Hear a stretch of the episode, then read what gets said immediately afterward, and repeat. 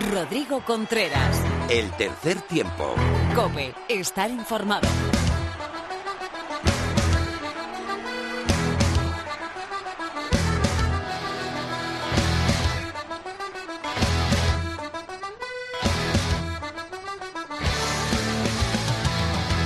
Hola, ¿qué tal? Es martes y ya sabes lo que toca, un poco de oval en la sintonía de Cope. Bienvenido al tercer tiempo.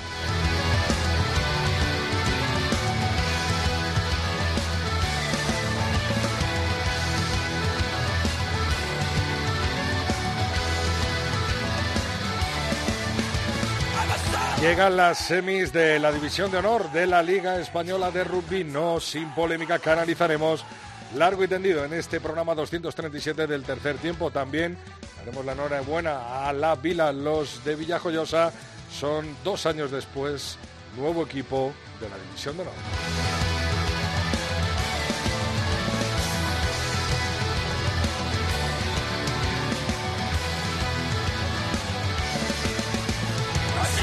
Te recuerdo que estamos en Tres Tiempo Cope con número, nuestra cuenta de Twitter, eh, Tercer Tiempo Cope es nuestra cuenta de Facebook y el Tercer Tiempo arroba Cope, nuestro mail para que nos escribas lo que quieras, cope.es. Así que te esperamos.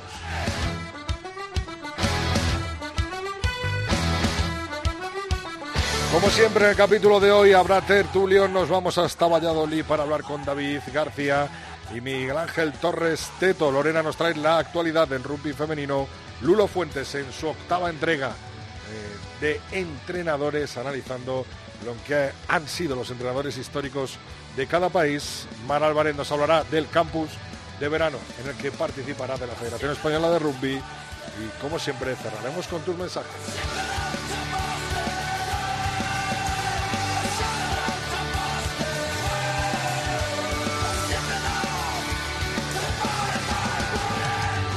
Pues con Bravo a los mandos empezamos con la actualidad del rugby de aquí y de fuera de nuestras fronteras.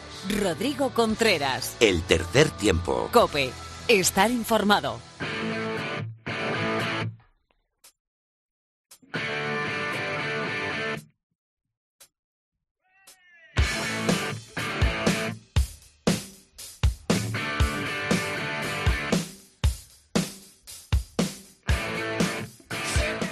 Ambordicia 9, Barça Rugby 16. Los catalanes pasan a semifinales. Se enfrentarán al Lesus Alcobenda Rugby, que no jugó su partido ante el Ciencias Pablo de Olavide y que pasó por las bajas de COVID del equipo sevillano. En la otra semifinal, Brac Quesos entre Pinares se impuso en los cuartos muy, muy, muy apretado al Complutense Cisneros gracias a un último drop en el tiempo de descuento de Baltazar Taibo 14-12 para los queseros que se medirán en un derby vallisoletano al Silvestre El Salvador que se impuso 34-26 a la Universidad de Burgos bajo cero.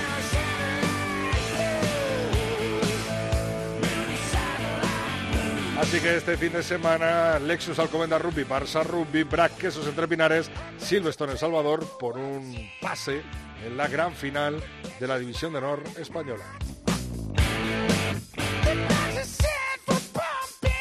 Y tenemos nuevo equipo de la División de Honor, es la Vila. Los de Villajoyosa se impusieron 26-22 al Vizcaya Guernica en la final de la División de Honor B.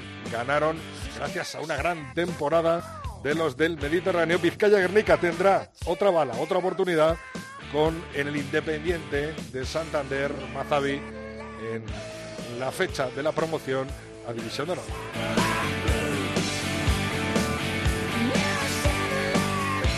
Este fin de semana tenemos finales, finales de la Challenge Cup, Leicester Tigers, Montpellier a las 8, el martes, el viernes 21, perdón, y el sábado 22, La Rochelle contra Toulouse, final de la Champions Cup.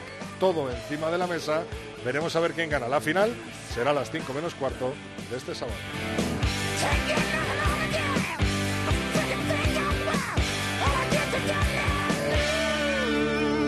En el top 14, precisamente Toulouse lidera la tabla con 73 puntos, seguido de La Rochelle con 72. Racing 92 es tercero con 68.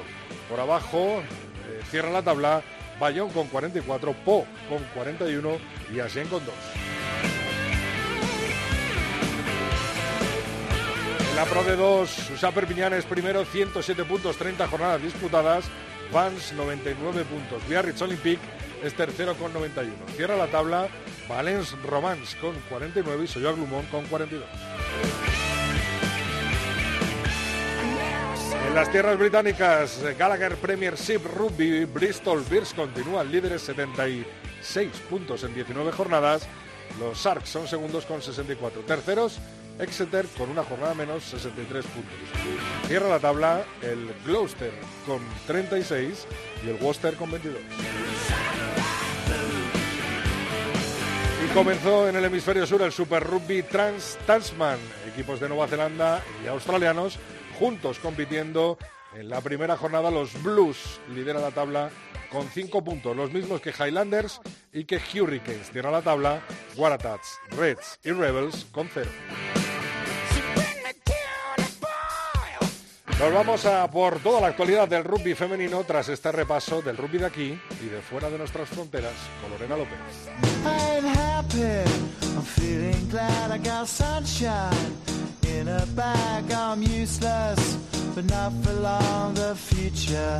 Is coming on. I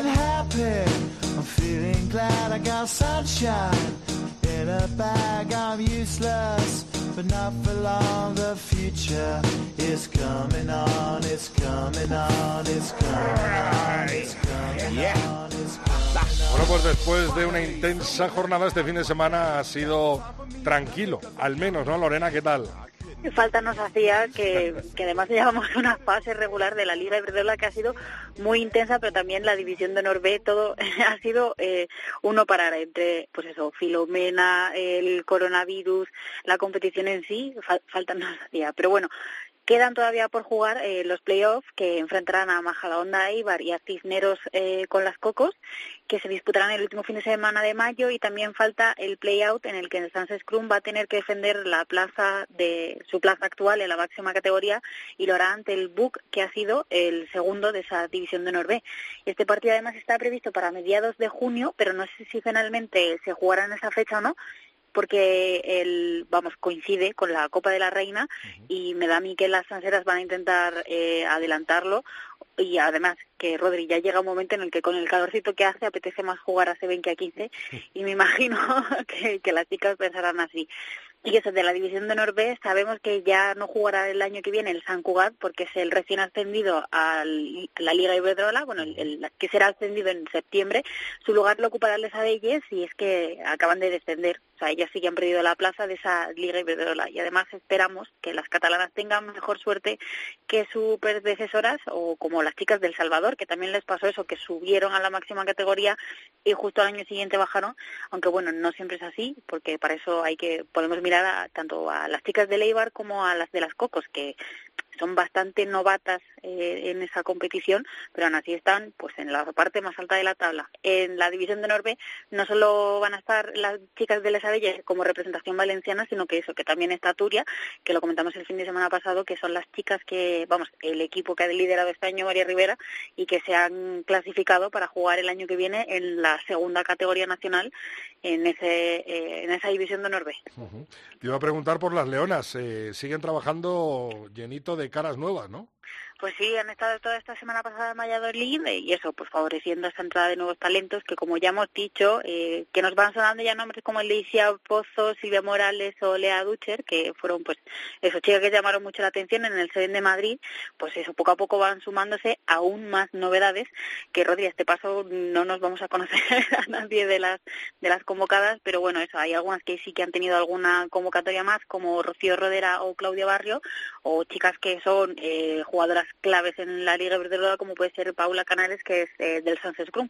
Pero bueno, si hablamos de Seven Rodri, lo que hay que comentar son esas novedades del Rugby World Cup Seven de 2022, que se va a jugar el, del 9 al 11 de septiembre del año que viene, que yo sé que queda mucho, pero hay mucha expectación porque además es eso, va a ser la primera edición que se dispute en África y te puedes imaginar que los organizadores pues están diciendo que van a tirar la casa por la ventana y además que se va a jugar en el icónico Cape Town Stadium que, a ver, puede albergar así más de 57.000 personas, que yo no sé cómo será con esto de cómo está el COVID como está y que ojalá que el año que viene esté la cosa mejor, pero bueno, capacidad para hacer algo muy grande tiene y van a disputarlo 24 equipos masculinos y 16 femeninos y de ahí a ver, ya te suena, pues eso, eh, la última vez eh, se disputaron en San Francisco en 2018 y ya fue eh, un, un, reclamo bastante grande para el rugby. Sabes que con el rugby se ven quieren hacer, pues eso, un poco espectacularizar el deporte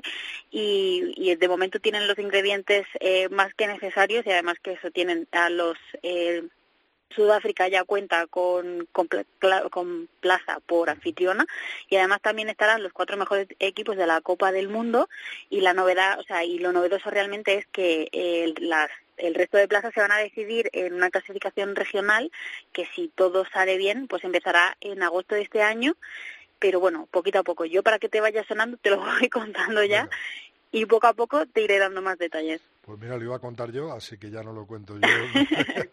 ya tenemos fechas para tanto femenina como masculino para ese próximo mundial en, en Sudáfrica. Lorena, te llamo el martes que viene y con novedades seguro de rugby femenino como nos has anunciado. Muchas gracias. Hasta el martes que viene, Rodri.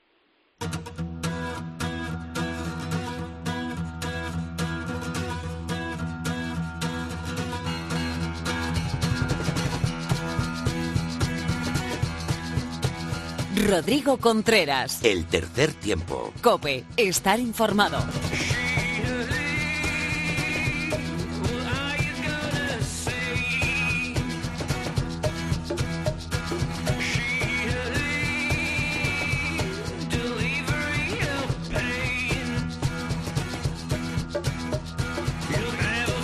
Pues tiempo de tertulia que llega calentita, como no podía ser de otra manera, y recibo al comando de Valladolid, pues con unos puncelanos como son Arizona Baby. Miguel Ángel Torres Teto, muy buenas. Hola, muy buenas, Rodrigo. Les conocerás, ¿no? Eh, pues no mucho, ¿eh? Fíjate yo que esta música... Sí, hombre, sí, sí que les conozco. Un barbudo seguro que se deja ver por ahí por los bares de... Bueno, y forman Corizonas junto con los Coronas, ¿no? Es una de las grandes mezclas del rock en castellano y ojo que en Valladolid hay gran afición al rock, me consta. A ver si conseguimos llevar Rock FM de nuevo allí, ¿eh? Por Dios, lo ruego, lo pido, lo invoco. No sé a quién habrá que contárselo, pero nosotros lo dejamos caer aquí, a que sí, Teto. Hombre, por supuesto. A ver si te podemos oír por fin a través de Rock FM en Valladolid de nuevo. Mira, pues voy a subir la canción a ver si la conoce David. David García, Misiones Deportivas. ¿Conoces Arizona Baby? Hola, David. Sí, que me has pillado, digo, con la canción. Claro, coño, pongo un grupo pucelano y nada, nada, os pillo... Hay que llevar de nuevo Rock FM, estábamos hablando con Teto allí para... Sí, sí, sí, sí, sí, sí, tienes que hacerlo porque por streaming no, no tiene la misma calidad. Claro. Yo como viajo mucho, la verdad que os sigo escuchando, pues porque en el resto de ciudades hay, pero llegas a la provincia de Valladolid y pasas pasas el Otero de Segovia y ya se fue. Bueno, estáis preparados, disparamos, preparados, listos ya, ¿no? Como decíamos. en este habemos derby, habemos polémica, habemos todo lo que queráis en esta tertulia, David, así que vamos a empezar por, yo creo que por la polémica, ¿no? Por la polémica del Lexus Alcobendas Rugby eh, Ciencias eh, de Sevilla. Al final eh, se veía venir, ¿no? Desde la semana pasada que se conocieron los casos en el equipo sevillano, ¿no, David?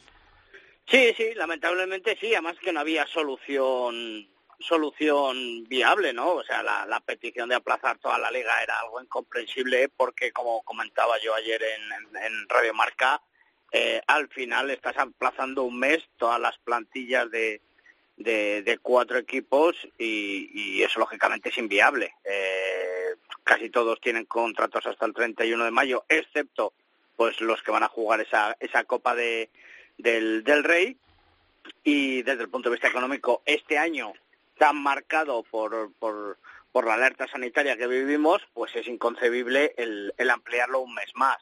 Eh, lógicamente, además, eh, llevaría recursos, etcétera, y a nivel federativo sería sería un auténtico guirigay, ¿no? El, el intentar conseguir eso.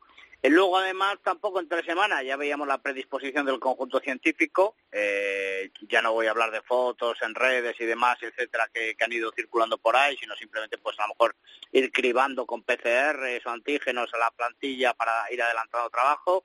Eh, luego los mentideros que si viajaban los sub-23, que si no, que si no sé cuál. cualquier solución que se hubiera podido tomar eh, era en detrimento de, los dos. O sea que al final, porque si jugaban el miércoles o el jueves, el, domingo tendría que jugar el Alcobendas con tres días de descanso. Y lógico. Eh, el Ciencias, viajar entre semana, imposible. Sabemos que su plantilla es casi, casi, casi al 100% amateur. Entonces, eh, la solución era muy, muy difícil y todos sabíamos que, como se habían tomado decisiones en Francia eh, a nivel europeo, etcétera, eh, el club científico iba a estar fuera. Para ti, incluso, está bien, o sea, está bien tomada la decisión. Te iba a decir que incluso ha habido hasta partidos en la División de Honor y División de Honor B que se ha optado por lo mismo, 21-0, ¿no? Claro, claro, sí, sí. No, no, no, no, no me digas decir en antena que estoy de acuerdo con la Federación porque me da un poco, sabes, de repelús, pero, en este, caso, en este caso estoy de acuerdo, lógicamente. Sí, hemos visto la situación de Les Abelles, eh, del Burgos, eh, y creo que otro equipo que ahora se me escapa durante la división de honor. Entonces, bueno, eh, yo creo que era un secreto a voces. Teto, ¿crees decisión bien tomada?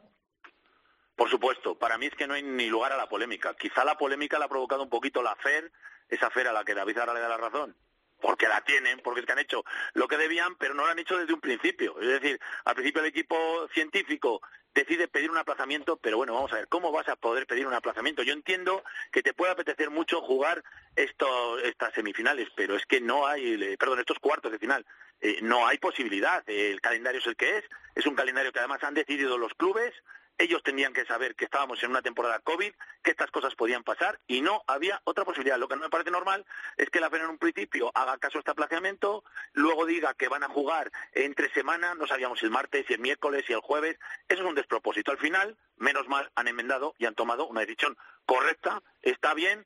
Y hoy, por ejemplo, yo discutía, discutía, charlaba con un buen amigo, eh, Chamizo, y me decía, pues vaya, vaya, vaya una ofensa esto porque Alcobendas le dan el partido. Pero vamos a ver, yo le decía, hay que tener un poco de empatía, ponerte en el lugar del otro. Si esto en vez de pasarle a Alcobendas le pasa a tu equipo, a Silverstone El Salvador, ¿qué? ¿A ti te parecería normal tener que jugar un miércoles, un jueves? Entonces, ah, claro, en el momento que tú te pones en ese lugar, pues claro, te das cuenta y dices, pero si es que es lo lógico. ¿Que Alcobendas ha salido beneficiado? Pues sí, evidente. Pero es que mañana a lo mejor Alcobendas, quien te dice que no tiene esos casos de COVID, llega a la final Eso te quería preguntar, Teto. Si pasan las semifinales, ¿pasaría lo mismo? Claro, vamos a ver, yo entiendo que sí, si han tomado una decisión, esto es, sienta jurisprudencia. Es decir, ahora suponte que gana Silverstone El Salvador, por ejemplo, y gana Alcobendas, y la final la tienen que jugar en las terrazas. Y resulta que el martes se dan cuenta de que hacen unos, unos test eh, Dios no lo quiera, y sale, yo qué sé, el 20% de la plantilla o el 30% eh, y no pueden jugar porque les aíslan, porque además la Comunidad de Madrid tiene unas normativas diferentes a la de Castilla y León en todo este tema. Bueno, ¿por qué tendrían que hacer? Lo mismo, la final no se disputa y tendría que ganar el equipo que puede comparecer, que sería en este caso El Salvador. A mí me parece lo lógico, David, ¿tú qué opinas al respecto? no, no, no. Es una decisión complicada, ¿eh? No, pero al final es lo que dice Teto, que en cada... Lo malo de este país que hemos tenido con esta alerta sanitaria es eso, que en cada, en cada sitio tenemos una reglamentación o unas normas o unas directrices por parte de los gobiernos regionales. Y luego lo segundo es que puede pasar. Eh, no lo debería decir, pero alguno dijo, no, no, en Alcobendas, por ejemplo, ya ha pasado el COVID. Pero bueno, que puede volver a caer, que esto lo tenemos a la orden del día en la SUCI. Pero por eso te digo que hay que, hay que ser empáticos, como bien decía, como bien decía Teto y claro que te puede pasar. Lo que pasa es que, bueno, al fin y al cabo, Alcobendas y Silverstone en Salvador pueden tener un, fondo de plantilla, por decirlo así, o una estructura más profesional que pueda llevar a jugar un partido entre semana. Eso es cierto también, depende de cómo le afectara. Pero, sí, pero hay que ser ha creado un precedente en la fase final, claro, eh, está claro. Claro, pero fastidias al otro. Es decir, si hubiera tocado jugar realmente un, el, eh, por ejemplo, el miércoles a Ciencias de Sevilla en Alcobendas, bueno, pues Alcobendas tendría mucho menos tiempo de preparación del partido para jugar esas semifinales, en el caso de ganar Alcobendas, por supuesto, o en el caso de ganar eh, Ciencias. Eh, y lo que también me parecía una estupidez era decir, bueno, pues eh, si no pueden ir con 12 jugadores, pues que vayan los sub-23. Hombre, eso sí que yo creo que ya era adulterar la competición. Esa frase que le gusta tanto a nuestro amigo José Carlos el Negro y, que sobre todo cuando está Alcobendas por medio se le escapa. Es que se le, encanta, le encanta. Mira que ha estado retenido esta semana, ¿eh, David? Sí, sí, sí, sí, sí, sí.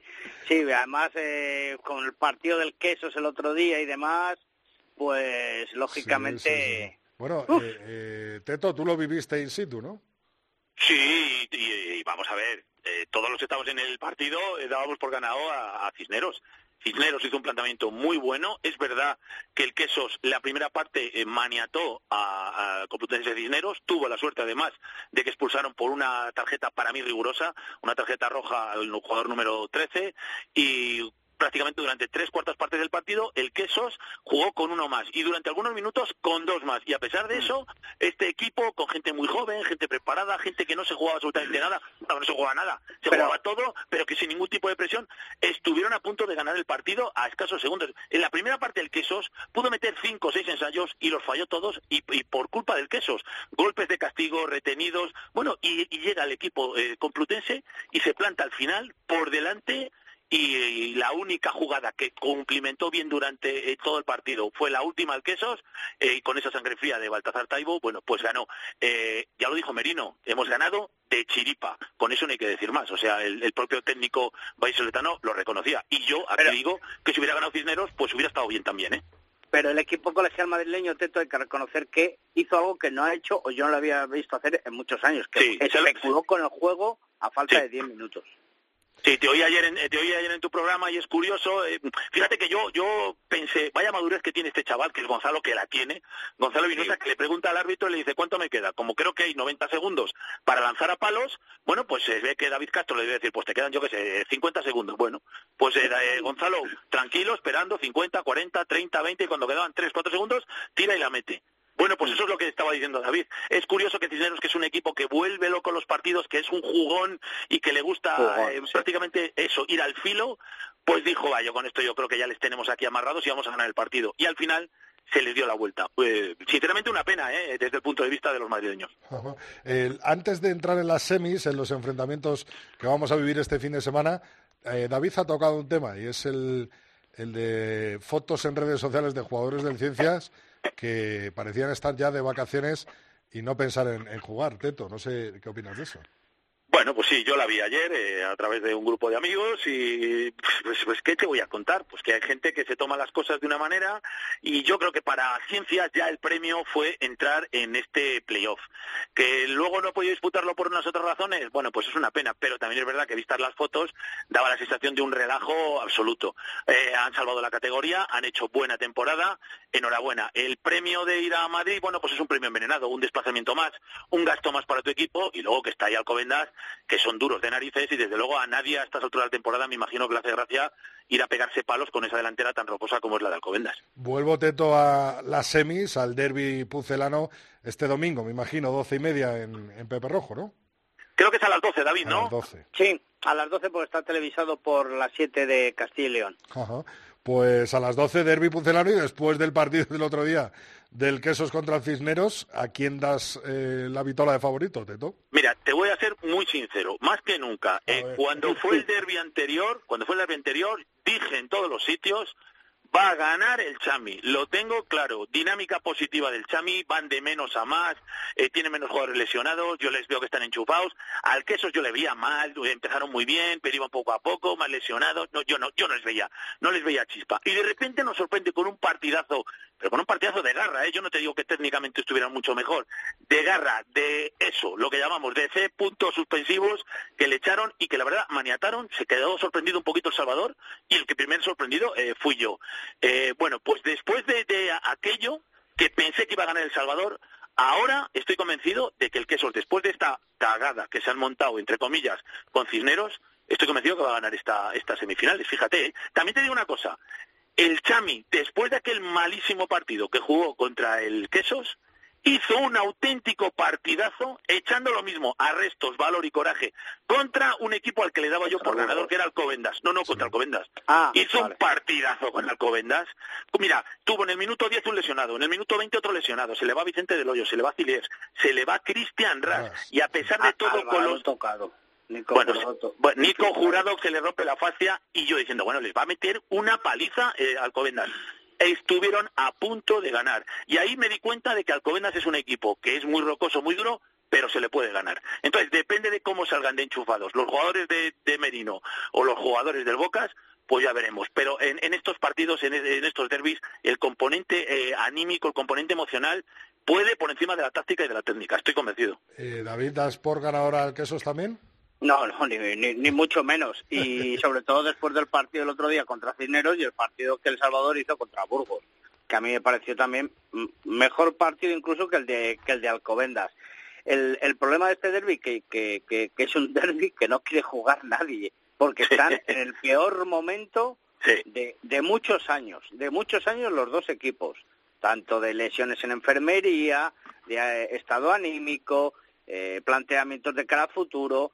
Eh, yo creo que ninguno de los dos. Y al final, como me, como me aseguraba alguien del BRAC, eh, va a ganar el menos malo. Y eso, pues dice, dice muy poco de, ese partido, pero como siempre, pues está cargado de ese aspecto especial del derby. gracias a Dios va a haber público, pero bueno, no tanto como antes, entonces va a haber más presencia, lógicamente, que será que, que chamiza. Eh, televisión, entonces es un derby en toda regla. Eh, yo, yo, no, yo no puedo decir que va a ganar el queso ni que gane el No, no, yo, no, yo no, digo que yo no digo que vaya a ganar el queso. Creo, creo que le doy algo más de chance, más sí, sí, oportunidad de lo que le el queso. Yo no puedo establecer un, un preferido, por decirlo así. Oye, David, ¿no te parece que son dos equipos que ahora mismo son dos viejos pesos pesados y que están sonados y que se están agarrando en la lona y que el primero que se caiga... Eh, no, te quiero decir, llegan en una situación fatal. Llegan con muchísimos lesionados. El Quesos con la primera línea absolutamente destrozada. El, Salvador está aguantando ahí ese, ese Andrés Salvador. Pero la, primera línea del Quesos está mejor que hace un mes. En cambio la del Chame está peor. O sea, la primera línea. Bueno, eh, eh, eh, no te, no, Tuco no va a jugar. José Díaz, pero... probablemente no va a jugar. José Díaz lesionado. parece que Pires también está tocado. El, argentino nuevo. Sí, sí, sí. En cambio, en el Chami, Matt Smith, Nico Jurado, Alvarado. están fatal, están fatal. Eh, físicamente están los dos equipos como nunca. Es decir, va a ser unas semifinales rarísimas. Oye, ¿hay ambiente de, hay ambiente de derby ya estos de este ayer y hoy? No, hombre. No. No, no hay tanto como otras veces eh, por la ciudad. No, no, no lo hay. Al final la poca presencia, las pocas entradas que hay a la venta y demás, incluso los medios, no sé si Teto me corregirá, pues yo la verdad que esta semana estoy también a otras cosas, pero no sé si me corregirá, pero yo creo que no hay esos ambientillos de unas semifinales como en otras ocasiones de lleno absoluto en Pepe Rojo, la prensa volcada, y ambientillo en los bares y demás. Va a haber que llamar a Merino y a Bocas, ¿no? Para que para, vaya calentando. Para que vaya calentando el partido, ¿no? Rodrigo, ha sido un año muy malo. Eh, yo he notado que ha descendido la afluencia de la gente al campo. Es verdad que yo comento con aficionados de Salvador y del BRAC y me dicen que hay gente que tiene miedo, a pesar de que se puede ir y salir libre. Bueno, pues hay gente que tiene miedo. Ha bajado mucho la afición en Valladolid eh, presencia, eh, digo de presencia en Pepe Rojo, pero es que lo noto hasta en la prensa. Habitualmente en el Palomar somos muchos compañeros y es que últimamente estamos dos monos, vamos los de siempre. Y me da pena decir, solo van a ver el derby y porque no les queda más remedio, pero hay, hay unos cuartos de final maravillosos. Un Salvador Burgos y estábamos tres. No hables del Palomar en semana de derby. bueno, eh, sí, sí, porque además no, no, voy a hablar, pero bueno, pues ya sabemos dónde, dónde se van a sentar. En el palco se van a sentar los dos entrenadores. Va a haber que reforzar la, la, seguridad del Palomar, ¿no? pues ya sabemos, eh, a lo mejor van eh, todos los que deberían ir, que es la prensa de todo Valladolid, que no dejan ser unas semifinales, y ya vemos cómo tenemos el fútbol, por ejemplo. Bueno, pues habrá que celebrar que uno de los dos equipos va a pasar a la final, pero eh, a lo mejor el Palomar está vacío. No sé, no sé. Yo Tiene razón David, sí que es verdad que yo he hablado hoy con el BRAC y me han dicho que ya solo quedan 250 entradas, que muy posiblemente no se van a sacar ni una sola entrada a la venta, es decir, que a lo mejor los aficionados chamizos no tienen ni siquiera esa oportunidad, y eso me duele mucho, lo siento, pero claro, mira, había una posibilidad, se comentaba que, que la directiva que será estaba en contacto con la Junta de Castilla y León para ver si podían aumentar de un tercio al 50% la capacidad de aforo de Pepe Rojo, que es bastante. Bueno, pues las noticias yo creo que son bastante pesimistas. Eh, creo que nos vamos a conformar con ese tercio y evidentemente solo con los socios del Quesos y poca gente más eh, lo van a llenar. Oye, eh, vamos a pasar a la otra semifinal. ¿Le dais algo de chance al Barça contra el gran favorito de esta liga? Yo creo que sí, yo creo que sí. Es, es, la, es la oportunidad. Eh, luego eh, también es el, porque se habla muchas veces del descanso de los jugadores y de em, el ritmo de juego. Entonces, claro, pero bueno, llegando al final de la liga yo creo que es más importante el descanso de los jugadores y eso va a ser un factor muy importante. Es una semana más de, descanso para, para los madrileños y eso va a tener mucha mucha influencia, lógicamente.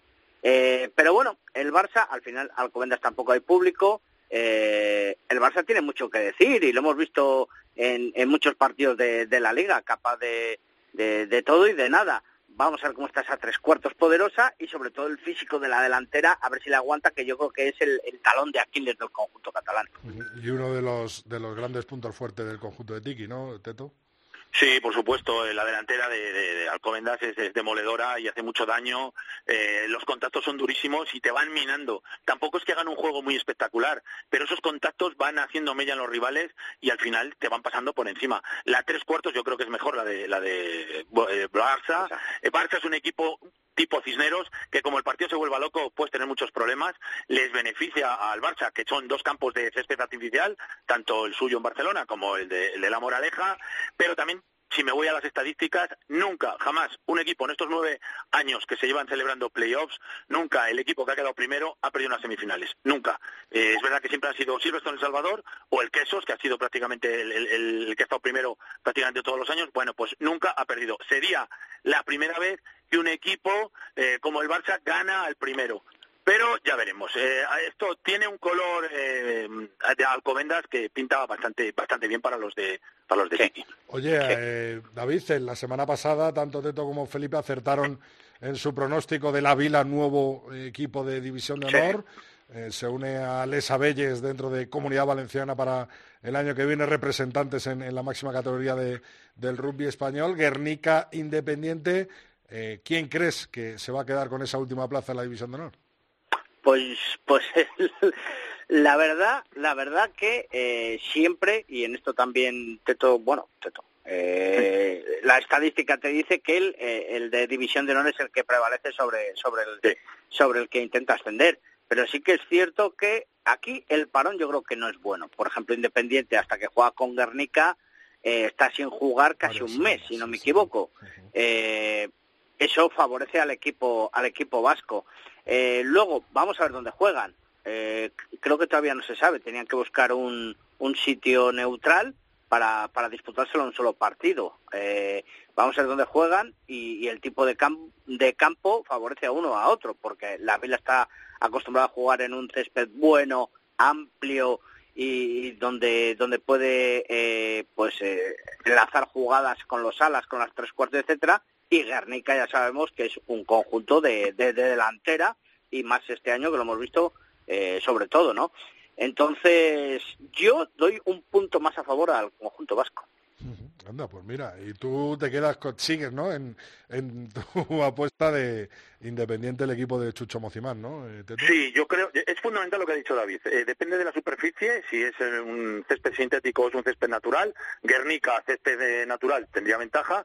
Si es césped sintético, bueno, pues los de Chucho eh, tendrían más, más chance. yo creo eh, argumentándonos en la estadística en estos años que Independiente se va a salvar. Va a ser un partido súper parejo, emocionantísimo hasta el final, pero tengo la sensación de que pueden ser los cántabros. Y por otra parte, eh, es verdad que Santander puede pasar de tener dos equipos en División de Honor a en un año prácticamente tener cero. Eso sería eh, noticia eh, triste, por supuesto, para los aficionados cántabros. ya que os tengo aquí a los dos, una pregunta rápida de despedida. David, ¿doblete del Lexus Alcobenda, sí o no?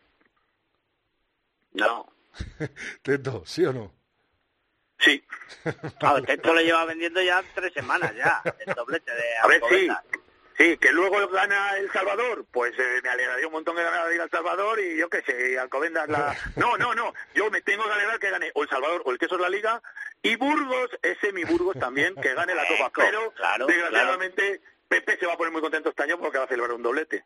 Y por cierto, eh, adelanto, Espero que el equipo que gane la liga dispute la Copa Ibérica. Es fundamental que esa competición se respete porque es una competición muy interesante. Hay que jugar la Copa Ibérica y ahí lo dejo caer. De todas maneras, es un plan que además Feijó vendió desde el principio, el intentar recuperar esa Final Four o esa liguilla eh, hispano-portuguesa y, ahora pasamos a, que se rumores de que el, de que el conjunto madrileño quizás no dispute la Copa Ibérica. Pues me parecería un craso error, David. son no, no, sin duda, sin duda, son cosas muy, muy, tristes, la verdad, porque eh, es lo que te digo, es un cambio de rumbo un poco, no tiene nada que ver la federación con Alcobendas, ¿no? Pero las intenciones y demás, y siempre en los últimos años en Valladolid eh, han defendido y han peleado, bueno, hemos visto finales en, en Lisboa, creo que fue Teto donde donde tuvo que ir el sí sí en Lisboa donde tuvo que ir el presidente al Decalón a comprar los trofeos porque no los habían mandado el trofeo del Decalón es el pequeñito contra el CDUL correcto contra el CDUL sí, sí, que se lo dio eh, Gonzalo a, a, Calo Calo si no me equivoco. Eso es eso es.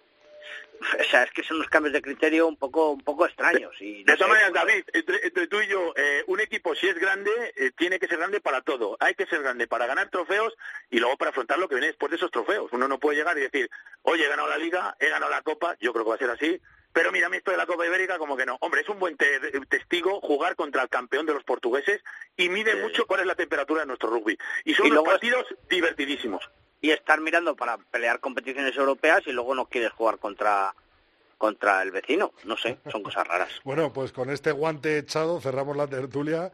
¿Cómo disfruta Rodrigo? Eh, veremos a ver si lo recoge alguien. No, nos metemos en todos los charcos. David, eh, Teto, muchas gracias a los dos. Hablamos Saludos, Saludos. Venga, un abrazo.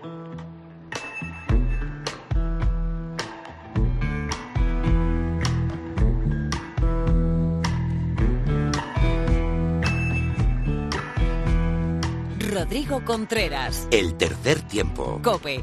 Estar informado.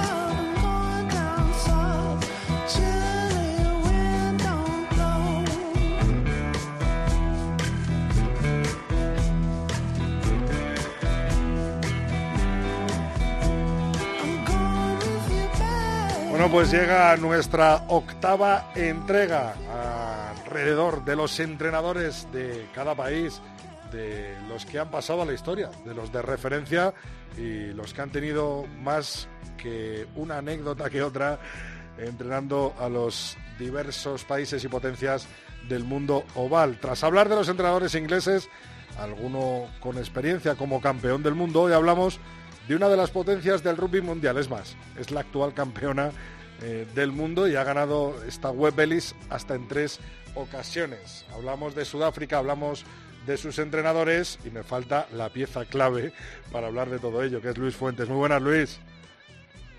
¿Cómo estás? ¿Qué tal todo? pues bien, es verdad que... Estoy impresionado, impresionado con las metáforas pugilísticas de Teto, ya lo que nos faltaba por oír.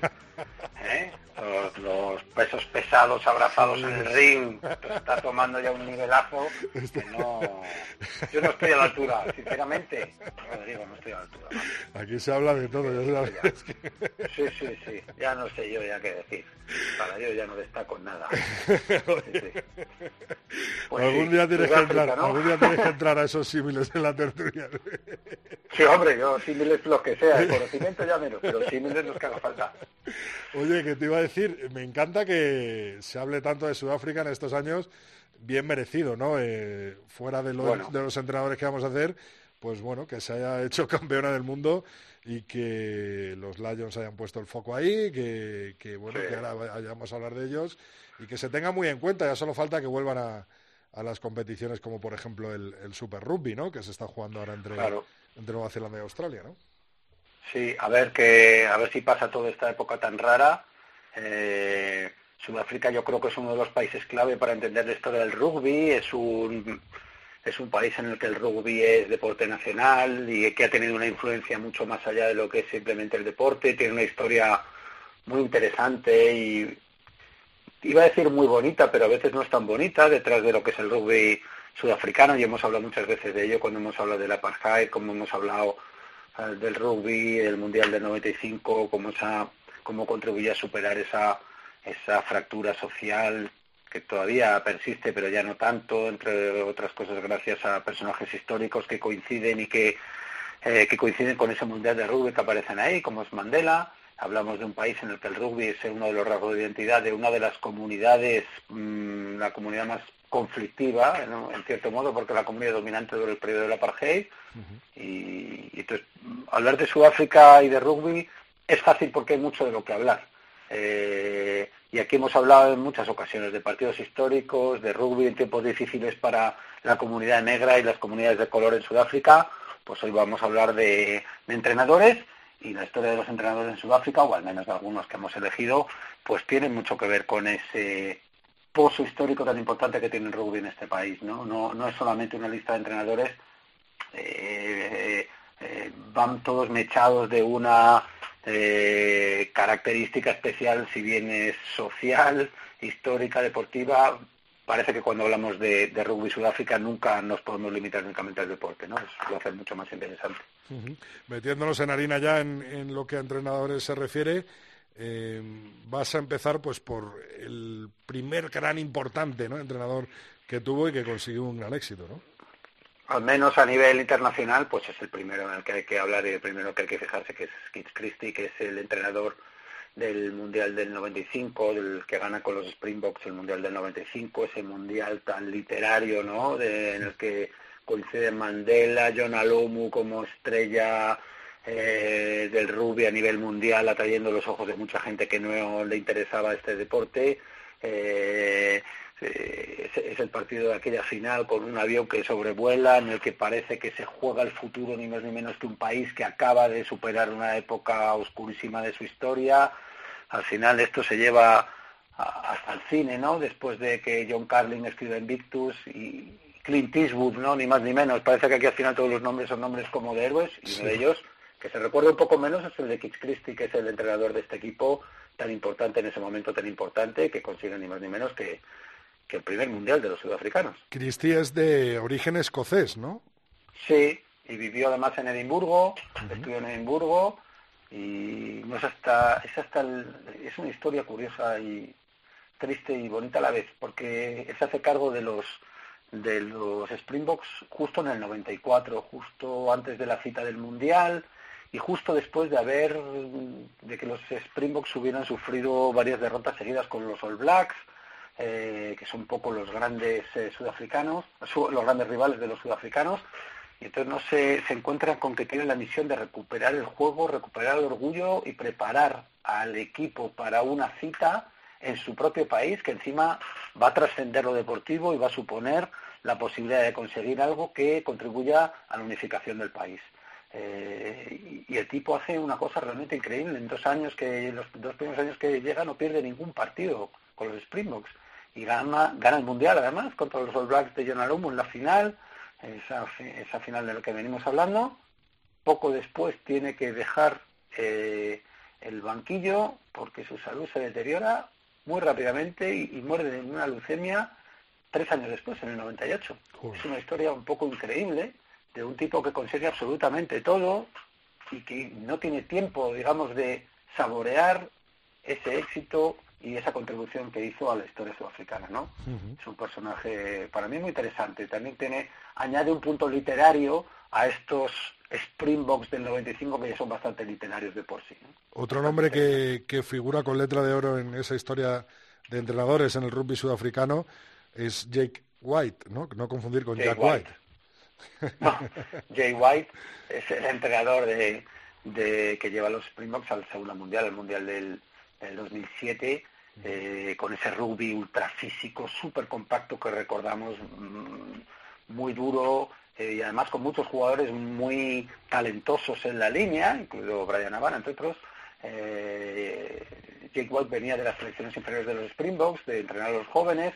llega en el 2004 con tiempo suficiente para preparar el Mundial, pero en el 2006 pierden contra Australia por casi 50 puntos y toda su labor se pone un poco en el alero llega bajo mucha presión al Mundial de 2007, con este equipo un poco tocado, en el que tiene que cambiar algunos jugadores, mezcla, estas mezclas que a veces salen muy bien en el rugby, ¿no? Gente de mucha experiencia con algunos nuevos que vienen con mucho talento. Y el resultado le sale bien. gana la segunda eh, la segunda Copa World le ayuda además a Jones, estuvimos hablando de ello el otro día, ¿no? Esa anécdota cuando iba, no le dejaban vestir esa chaqueta, verde con los cabos dorados, sí, sí, sí. Eh, y justo cuando acaba el Mundial decide que no quiere renovar. Tiene diferencias con la federación, se considera que no lo han tratado bien y se va. y se va justo el momento parece que tiene una cierta... alto, ¿no? Claro. Sí, parece que lo de ganar eh, el mundial no tiene, no aporta mucha continuidad a, a los entrenadores en Sudáfrica. Primero por una desgracia personal, el segundo por un por una decisión y por unos malos entendidos con la Federación. Y justo después viene otro personaje, que es Peter de Villiers, el primer entrenador de color de los Springboks. Eh, de Villiers, que también venía de los equipos inferiores, eh, tuvo bastantes éxitos como entrenador de los, de los Springboks, ganaron por primera vez a Nueva Zelanda en Dunedin, eh, y también le pegaron alguna paliza a los All Blacks, pero es un tipo que destacó por los comentarios fuera de tono que, que hacía, era un tipo bastante eh, controvertido y bastante polémico, a veces hablaba de asuntos raciales, otras veces en una gira de los Lions en los que hubo un partido bastante violento, eh, salió a justificarlo diciendo que eso era rugby, que no era ballet, que si el que quisiera ver ballet, pues que no esperase a los jugadores saliendo con un tutú, se, le echaron encima los Lions entre otros, o Driscoll, algunos más, creaba bastante polémica en 2019 incluso ya fuera alejado de la primera línea de los Springboks, dijo que él dejaba de ser seguidor de los Springboks. La razón era que el equipo había mantenido a Echebet, que es eh, esa segunda línea que también juega muy rayando en la legalidad de los Springboks, había hecho unos comentarios de corte racista y él dijo que, que dejaba de seguir al equipo al que había entrenado, ¿no? Parece que es alguien que nunca podía estar cómodo en un segundo plano y es otro de los entrenadores en los que hay que fijarse, ¿no? Después de Peter de, de Villiers llegaría Heineken Meyer, ¿no? Pues sí, este, este, este le conocéis todos, aunque no os acordéis el nombre, porque era el tío que más gestos hacía, sufría viendo a su equipo como si él mismo estuviera jugando, mordiéndose los puños, dando voces, tirando los auriculares. Eh, después viene otro, el segundo entrenador de color, que es Alistair Coetzee, un jugador que había jugado en las ligas segregadas, había jugado fuera de la de, la federación luego unificada y estos dos lo únicamente yo creo que son entrenadores importantes pero lo que hacen es eh, tender el puente hasta que llegue el tercer campeón Raci Erasmus eh, que fue internacional de, con los Springboks eh, justo después del Mundial del 95 jugó 36 encuentros internacionales pasó por Munster se hizo con los Springboks en 2018 renovó el equipo aportó una filosofía muy a largo plazo en la que él eh, cree, y esto le ha valido tener luego otros cargos en la Federación Sudafricana, y en 2019 gana el Tri Nations y gana el Mundial de Japón. Gana a los ingleses que venían fortísimos, recordemos ese partido contra los All Blacks casi perfecto. Eh, y se metieron en, en, la final los ingleses, que parece que iban a ser los favoritos, y Sudáfrica ganó con mucha autoridad bajo, bajo la batuta de Erasmus, que según acaba el Mundial también deja eh, de ser entrenador prefiere quedarse como estratega, digamos, para la evolución y el futuro del rugby sudafricano desde los despachos, controlando un poco la planificación de todos los equipos masculinos y femeninos, desde los más jovencitos hasta el primer equipo. Y ahora mismo Sudáfrica tiene otro entrenador, que es Jackson Naver, que veremos cómo resulta, pero bueno, eh, viene detrás de uno un tipo grande. Parece viéndolo así que algunos de que, que los entrenadores que ganan el mundial en Sudáfrica se salen de ahí, bueno, en cierto modo es normal, son ciclos que se cumplen, pero es curioso la historia de estos tres de los que hemos hablado, sobre todo el primero por, por triste, el segundo por enfadado y el tercero por estratega, pero cada uno ha quedado fuera de la, del banquillo de los Springboks. Bueno, historia. Parece que el rugby en Sudáfrica siempre tiene una vertiente de la historieta que resulta más interesante que el mero análisis táctico, ¿no? Parece que es más dado a, para eso la, a, cuenta, a la investigación literaria. Claro, la cuentas tú aquí en el tercer tiempo. Vamos bueno, a... si la coge Teto hace, un, hace unas metáforas que ni te cuento. ¿eh? Pero hay que hablarlo ya con él porque este tema lo tiene que manejar. Vamos. Vamos a ver cómo nos despedimos, Lulo. I'm in love with the girl that I'm talking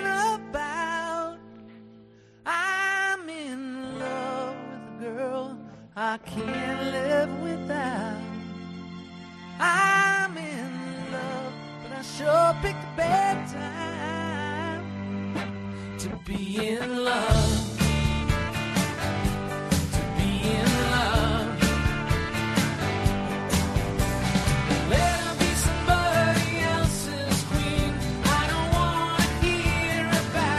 Estarás contento, ¿eh, Lulo? ¿Irás a verles? Hombre, claro, los Jayhawks, Estoy contento porque ya se empieza a animar el tema, empezamos a ver todos un poquito de luz al final del túnel, aunque hay que ser muy precavido y no, y no confiarse, pero hay cosas que notas que ya empiezan a cambiar las tornas y una de ellas es que hay grupos internacionales que empiezan a anunciar giras, empiezan a volver a Europa y uno de ellos son los Jayhawks que van a tocar en España en varias fechas en varios sitios, en locales eh, pequeñitos y, y bajo y controlados eh, con aforo limitado, pero los Jayhawks yo creo que en ese formato pueden, pueden ir muy bien. Para los que no lo conozcan, es uno de los grupos fundamentales de la americana moderna. Eh, esta canción que oímos no es de ellos, es una versión de Grand Funk Railroad, que suelen acabar los conciertos con ella, se llama Bad Time. Pero vamos, los primeros discos de los Jayhawks, sobre todo, todos son buenos, pero los dos primeros son una cosa extraordinaria. O sea que para los que les gusta ese tipo de música, que sepa que los tiene por España en breve. Y eso siempre es una buena noticia. Sí, la verdad es que sí. Me, me alegré mucho cuando anunciaron esa gira y sobre todo lo que dices tú, que los grupos parece que van a ir recuperando esas giras y eso significa que poquito a poco vamos volviendo a esa antigua normalidad. Lulo, muchas gracias. ¿eh? Están ellos y, no- ellos y nosotros, necesitan. Y nosotros debajo, claro, disfrutándolo. Desde claro. luego. Nos vemos, hablamos el martes que viene. Lulo, un abrazo grande. Estupendo. Chao.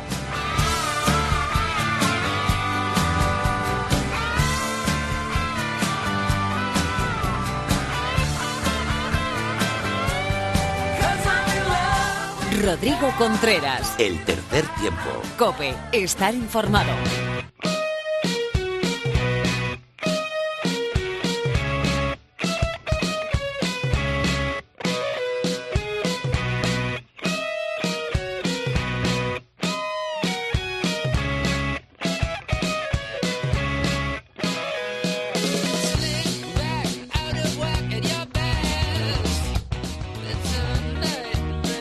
Como cada martes eh, está con nosotros Mar Álvarez. Hola Mar, ¿qué tal? ¿Cómo estás? Hola Rodrigo, ¿me oyes? Porque Sí. no estoy, eh, ah, llevo mascarilla y de todo, así que... Perfecto, vas con todo el Vale, kit vale. equipado. Sí, sí, sí, además estaba entrenando y con un chico y he tenido que subir Pues porque gracias. no se veía nada. Gracias por hacernos el huequito, como cada Claro. martes. Oye, Mar, eh, tenemos varios temas pendientes de los que hablar hasta que llegue esa concentración con el 15 del León. Uno de ellos es el campus en el que te vamos a poder encontrar. No sé si será tan solo uno o alguno más en este verano organizado por la Federación Española Campus de Entrenadores, ¿no? Bueno, eh, en realidad es la Escuela Nacional de Entrenadores. Eso Creo es. que te refieres a esto. Eso Entonces es. hemos hablado, yo creo que ya dos días de formación. Un día estuvimos hablando de la formación formal, como la universidad y todos estos cursos que nos podemos encontrar. Otro día estuvimos hablando de los cursos de World Rugby, creo. Y ahora le toca a nuestra Escuela Nacional de Entrenadores. Entonces, bueno, estos cursos que ha- haremos en julio están dentro del el itinerario de formación de entrenadores que ha diseñado la FER y. World Rugby. Entonces, eh, bueno, pues los- el CSD también participa, como en todas las federaciones, y, y entonces definen como un camino para cada nivel de entrenadores. Y cada nivel se corresponde con un nivel de jugadores. Así, bueno, también se va permitiendo como la formación continua y, y se van acreditando entrenadores para el nivel de competición que, que, bueno, pues que se necesita pues a nivel regional, a, a nivel nacional, etcétera, etcétera. El- Y nada, entonces, en total, son cinco niveles lo que tenemos de entrenamiento de rugby, que, eh, que son el World, el World Rugby nivel 1, World Rugby nivel 2, eh, FAIR nivel 1, FAIR nivel 2, que es con el CSD, estos dos, y el 3, eh, FAIR 3, eh, que también es con el CSD. Entonces, estos son los cinco niveles que encontramos. Y luego, además, tenemos eh, como formación continua los, los cursos de preparación física, eh, que son de World Rugby, eh, primeros auxilios también de World Rugby y gestión de club y rugby inclusivo que, que, bueno están saliendo y este año por primera vez van a estar también estos cursos de eh, de formación continua dentro de la Escuela Nacional de Entrenadores. O sea que va a ser completísimo, ¿no? Porque vamos a tener esos cinco cursos de, de entrenadores más el de rugby de inclusión, el de gestión, ¿no? Sí, la joya siempre, todos los, todos los veranos de, de nuestra escuela de entrenadores es el Congreso de Entrenadores, que este año pues se pasa a noviembre porque porque bueno, pues porque no se puede traer a los ponentes internacionales o no se puede asegurar que estén aquí, como vienen todos los años, entonces se va a pasar a la ventana de noviembre. Y con, con- pues coincidiendo con la ventana de noviembre, habrá un congreso de, de entrenadores eh, de la FED, que es el que se hace todos los años como pistoletazo de salida de la Escuela Nacional de Entrenadores. ¿Y cuántos entrenadores vais a estar involucrados? Me imagino que un montón, ¿no? Pues somos muchísimos, está en la, en la página de la FER, pero casi todos los entrenadores de División de Honor eh, tienen un huequito o bastante hueco. También seleccionadores, también son profesores. Eh, bueno, pues creo que todos los seleccionadores son profesores eh, y, y eso, y muchos entrenadores de División de Honor, más, bueno, está en la web de la FED, Mario suele estar, Mario Barandarian, eh, David Carreras, bueno, así, gente muy top.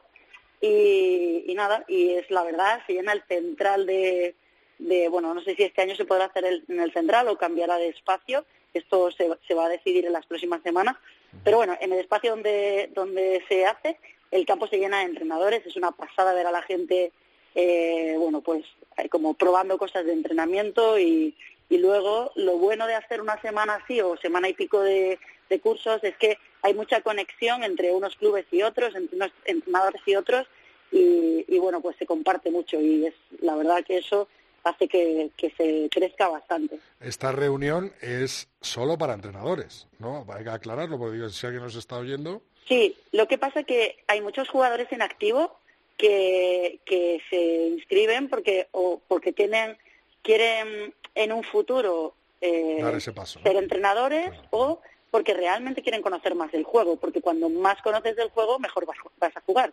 Entonces, bueno, están los dos casos. Y, y bueno, pues sí que es normal, por ejemplo, en el nivel 2 que ha habido hace dos meses en Madrid, cuando estábamos en el Campeonato de Europa, Sí, que había estuvo muchos, Manu Serrano por aquí y Walker Fitton, ¿no?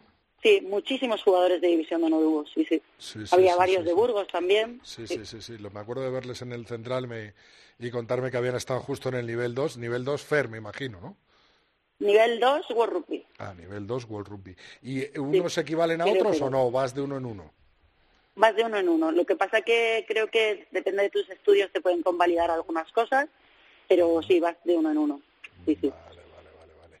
Bueno, pues nos irás contando y, y si sale algún curso eh, nivel 1, nivel 2, nivel, ya al nivel que veamos, pues nos lo vas diciendo por aquí por el tercer tiempo, Mar, y si Sí, alguno de nuestros esto- oyentes... se- todos estos se hacen seguro y, y de Sí. hecho algunos tendrán como varias, serán varias clases las que se hagan de ellos porque hay mucha demanda. Ya, ya, La ya, verdad, eh, bueno, pues yo siempre pienso cuando veo esto que esto es en lo que es una de las de las cosas que hace mejorar nuestro deporte y nuestro deporte en España, ¿no? Porque lo lo aprendes dentro del contexto del rugby que tenemos nosotros. Aunque haya profesores internacionales a veces, lo aprendes dentro del contexto de nuestro rugby. Entonces, esto es lo que realmente hace mejorar el deporte, ¿no? Esa interacción que hay entre entrenadores y, bueno, toda esta metodología de aprendizaje que, que se desarrolla esos días. sobre todo la importancia que haya, el, o sea, el interés es la, lo más importante, ¿no? Que se demuestra y, Sí. y esa demanda Sí, que sí. nos estás hablando. Mira, mira, mi, de unos vecinos que sus hijos han empezado a, a jugar en el Cisneros y mi vecino que nunca, nunca no sabía nada de rugby, dice que una forma de, conocer más el rugby, ayudar a sus hijos y, y estar más involucrado en el club es hacer el World Rugby 1 y me lo dijo el otro día y no me lo podía creer. Digo, bueno, qué bien. Anda, Bienvenido al club, ¿no? Le. Sí, sí, ya estás enganchado. Totalmente, totalmente. Bueno, pues Mar, muchas gracias por, por comentarnos y, y nada, de animar a todo el mundo, ¿no? Que, que pues se apunten a ese World Rugby 1, que es el primer pasito para, para, como bien dices, al final que el interés crezca eh, por nuestro deporte en, en este país y cada vez haya más gente involucrada con el rugby, ya sea desde un lado, desde otro, jugando, entrenando o arbitrando. Así que muchas gracias, Mar, y el martes que viene hablamos con un nuevo tema. me, me vuelvo a entrenar. Eso es. Hasta luego. Hasta luego.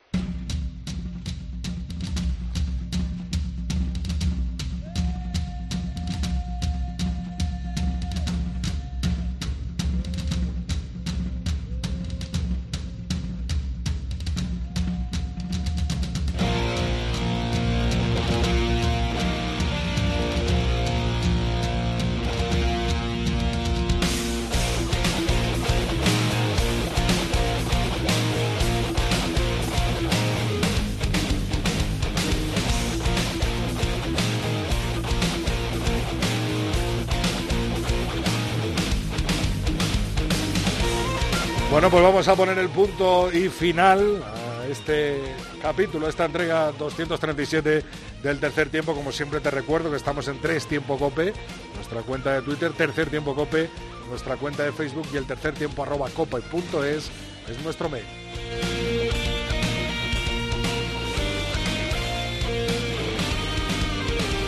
Muchos, muchos mensajes vuestros sobre la decisión de Ferrupi de pasar directamente al Lexus Alcobendas Rugby tras los casos de COVID en el equipo sevillano del Ciencias.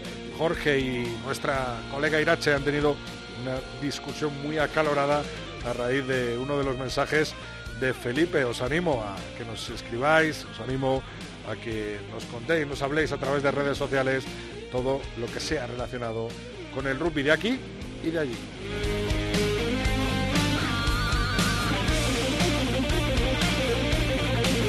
Lo dicho, muy atentos a nuestro contenido extra durante toda la semana y por supuesto que el martes que viene hablamos mucho más de rugby, hablamos mucho más de oval aquí en el tercer tiempo de cope.es.